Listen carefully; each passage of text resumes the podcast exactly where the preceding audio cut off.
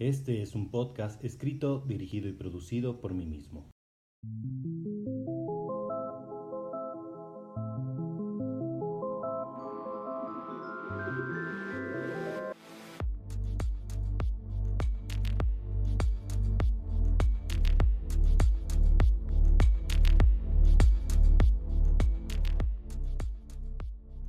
Todos, espero que estén muy bien. Mi nombre es Mauri Paminondas Merchan. Sean bienvenidos a un nuevo capítulo de Suele Pasar. Y espero en serio que estén muy bien después del el temblor del martes 7 de septiembre, el cual nos sacó un pedo a todos. Nadie se lo esperaba, pero pues es septiembre, que podemos esperar? No es por asustarlos, pero se acuerdan que en el 2017 también tembló el 7 de septiembre y después fue el 19 de septiembre que fue muy fuerte y muy devastador.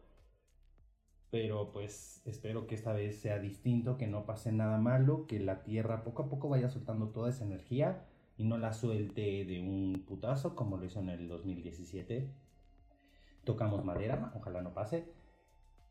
Y pues no puedo decirles nada más que sigan las instrucciones y que mantengan la calma. Yo sé que es complicado y hay muchas personas a las que las pone mal toda esta situación de los temblores, pero intenten mantener la calma, ya que si no mantenemos la calma y nos soltamos a la histeria, la histeria es colectiva, se comparte y entonces nada bueno puede salir de eso. Entonces recuerden lo primordial, no corro, no grito, no empujo si es necesario, lloren, sí, no hay problema, pero intenten mantenerse firmes y busquen las mejores salidas de emergencia o los mejores lugares en los que puedan permanecer.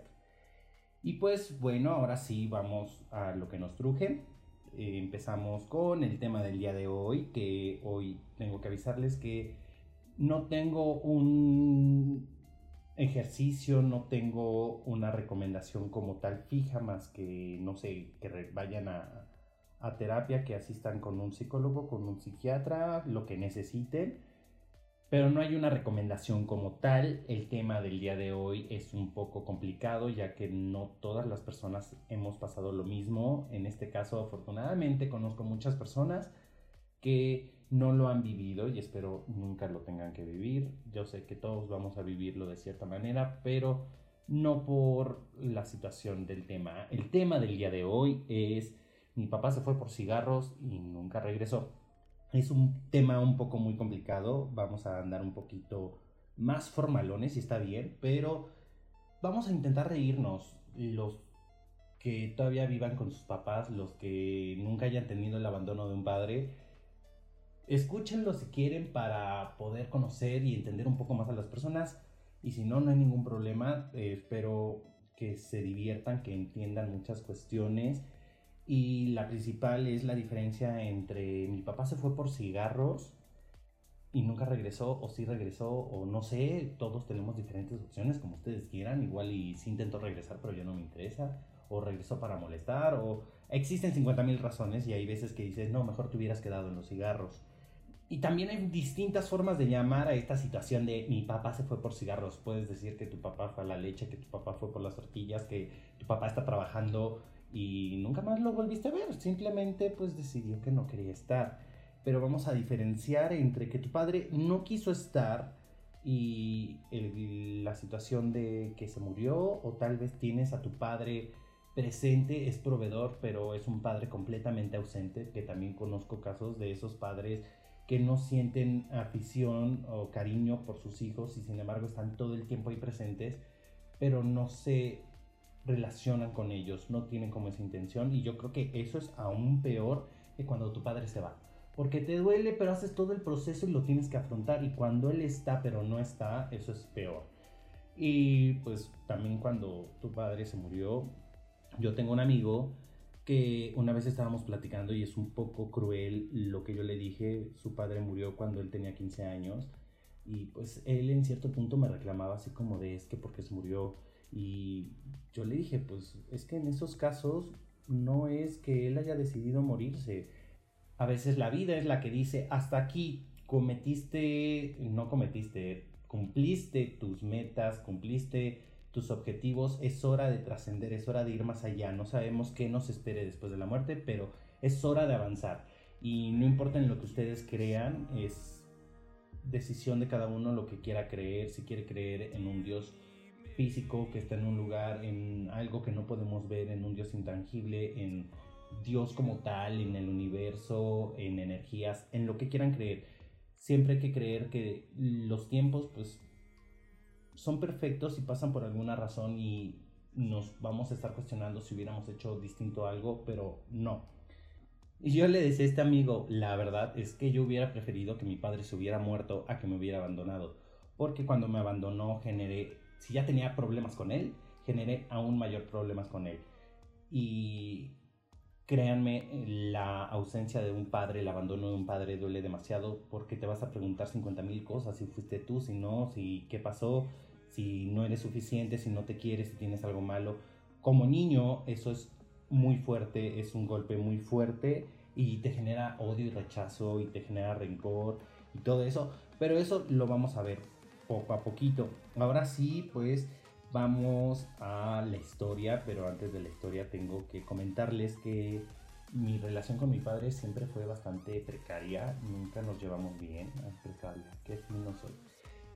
Pero bueno, nunca nos llevamos bastante bien porque él siempre fue muy duro conmigo, siempre me exigió más, yo creo que siempre fui muy niña a su parecer, siempre me hizo sentir así como de es que eres muy débil, como que tú tienes que hacer y tienes que cumplir y tienes entonces exigía demasiado, me exigía demasiado y me generaba rechazo, me generaba odio, me generaba problemas emocionales y nunca nos llevamos bien. Cuando yo quería jugar con él, él no quería. Cuando yo no quería jugar, él sí a fuerzas tenía que jugar porque él era el padre, porque él decía y yo tenía que cumplir con horarios, con esto, con aquello otro.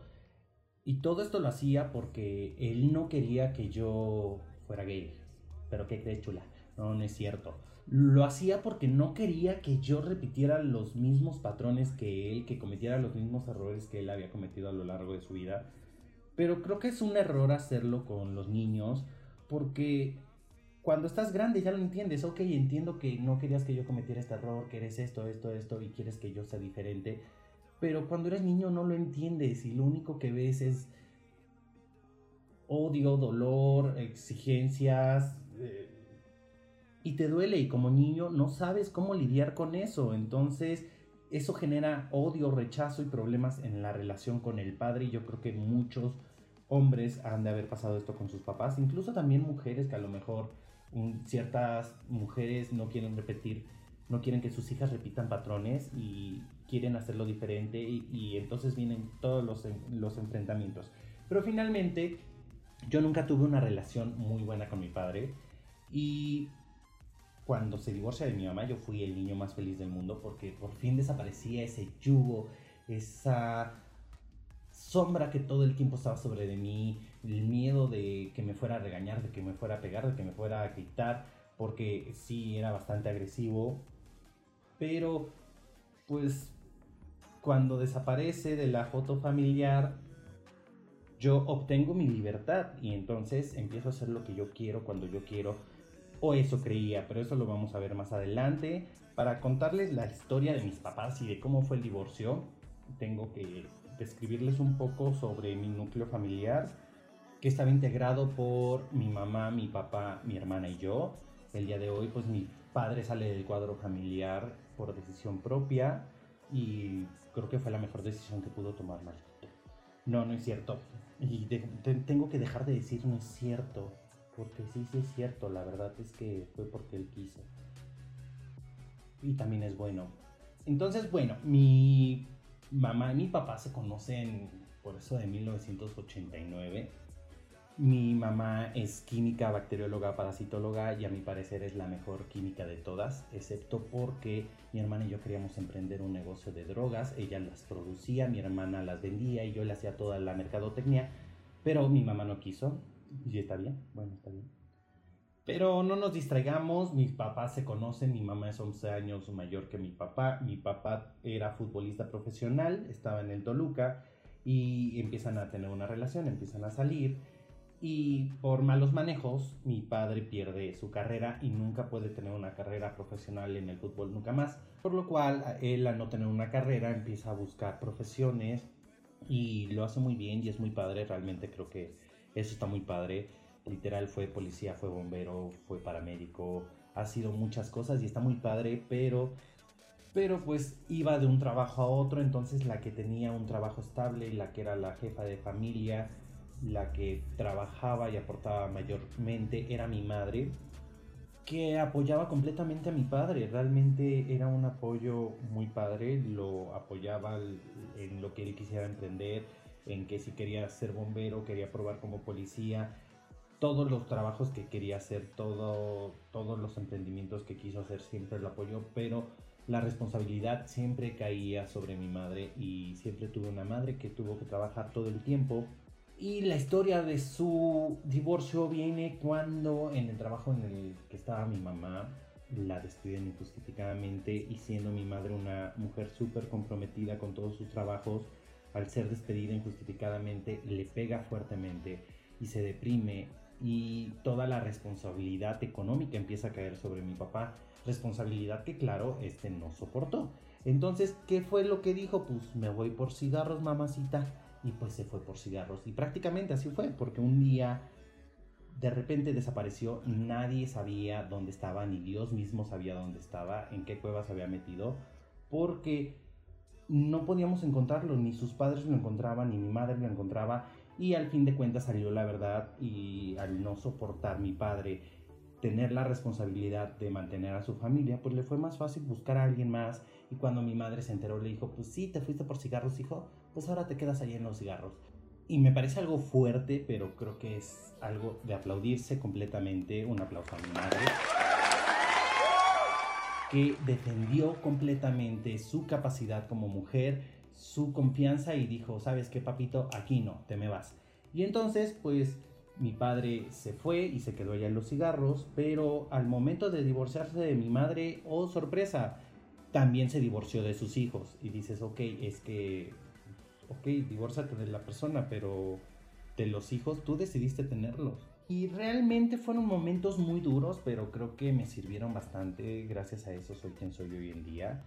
Y la verdad es que hubo historias muy feas dentro de todo este desarrollo por ejemplo, que yo creo que lo más cruel que llegué a hacer fue al abuelo, al padre de mi padre, que se llama Mauricio Paminondas, igual que yo, porque mis padres son tan originales que decidieron ponerme el nombre que tiene mi abuelo y el nombre que tiene mi padre.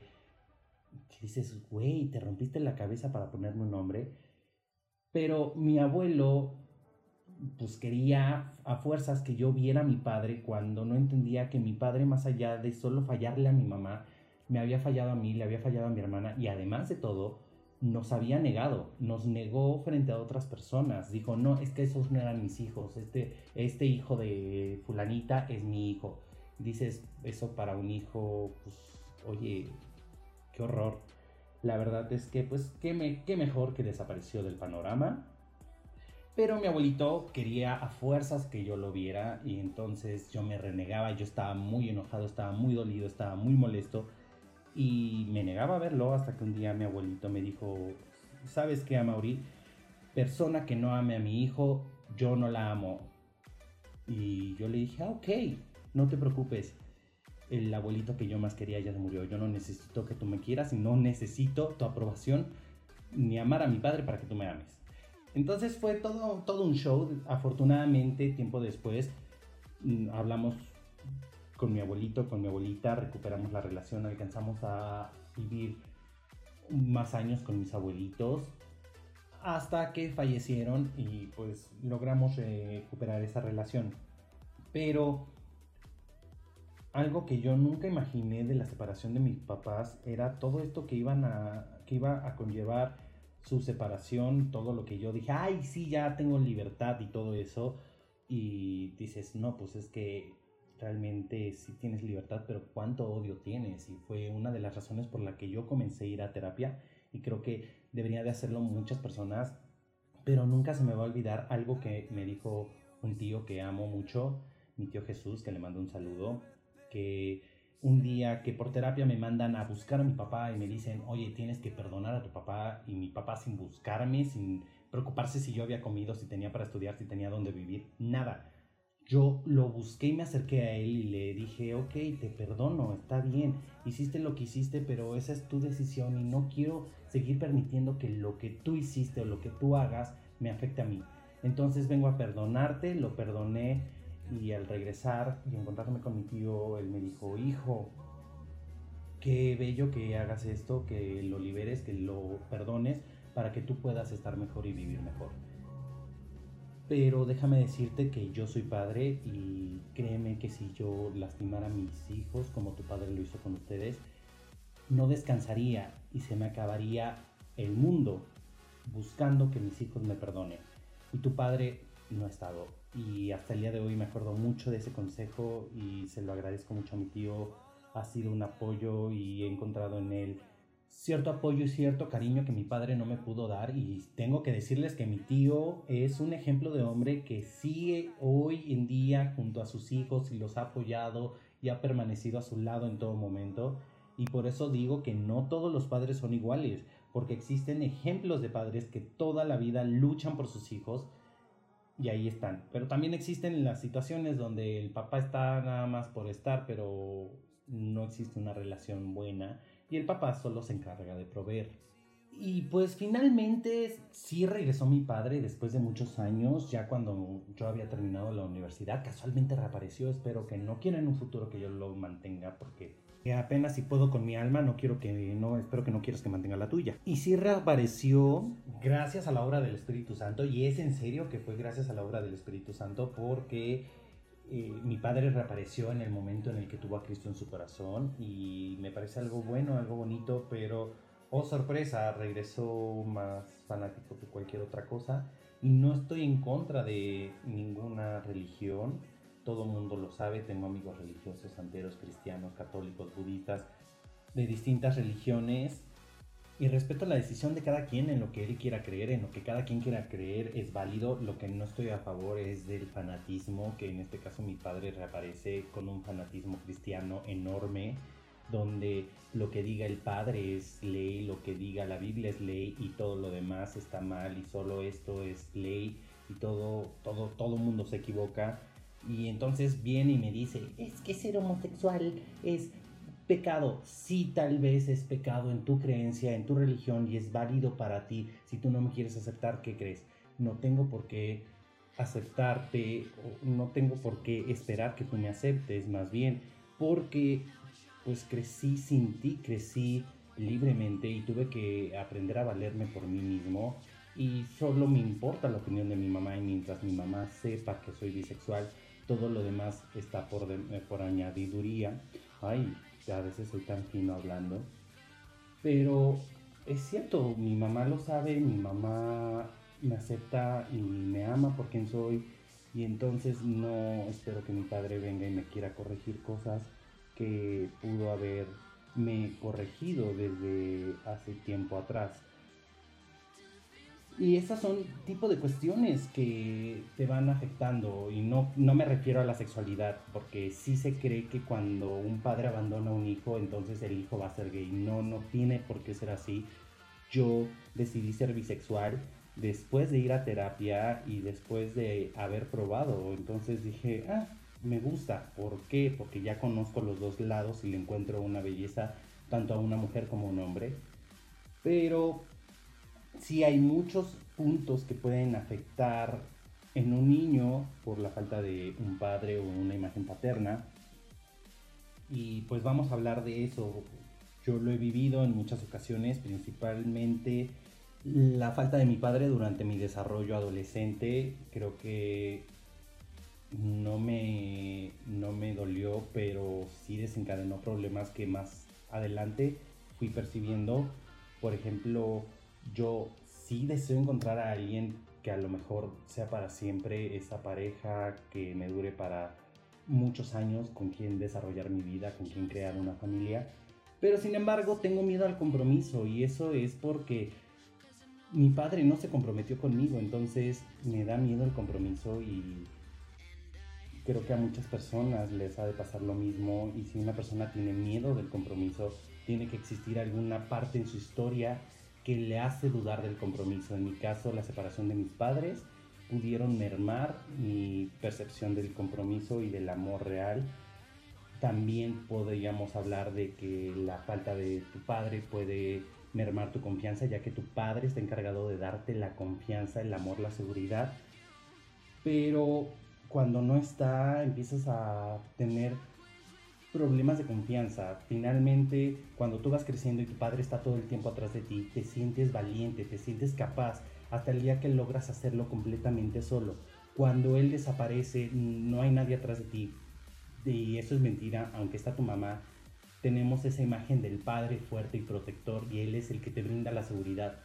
Y sí, tu mamá te la puede dar, pero son distintas percepciones y sí merma tu confianza y me ha mermado mi confianza tanto en la parte laboral como en la parte de seguridad personal y muchas cuestiones y esto puede desencadenar o que seas temeroso, penoso en ciertas cuestiones o que te vayas por el lado contrario y entonces voy a ser súper agresivo o súper confianzudo para restarle esa, esa fuerza a mi necesidad o a mi carencia.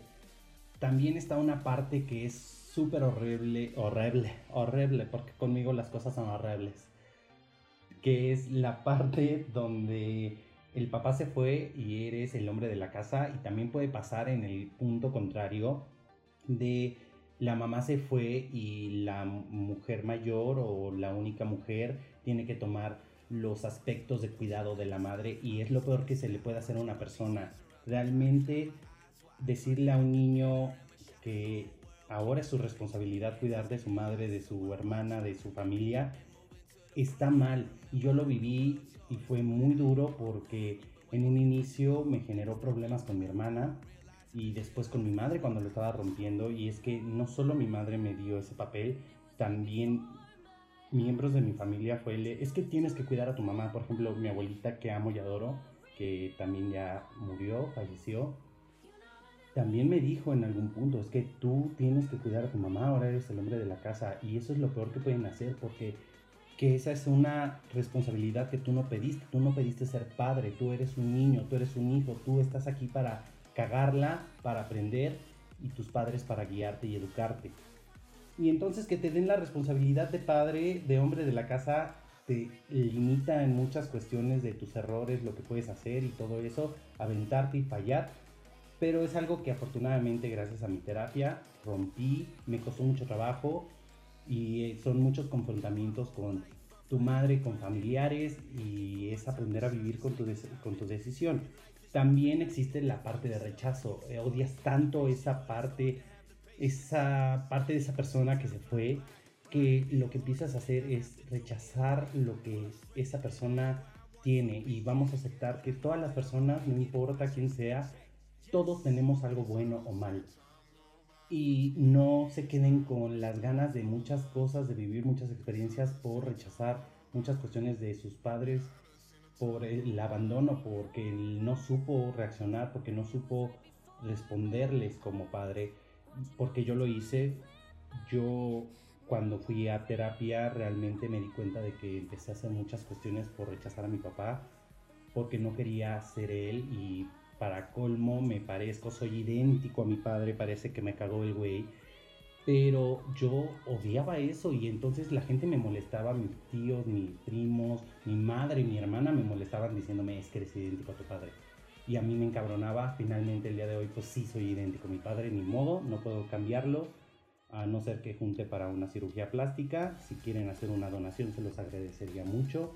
Pero lo acepté, empecé a aceptar cosas que yo había dejado pasar.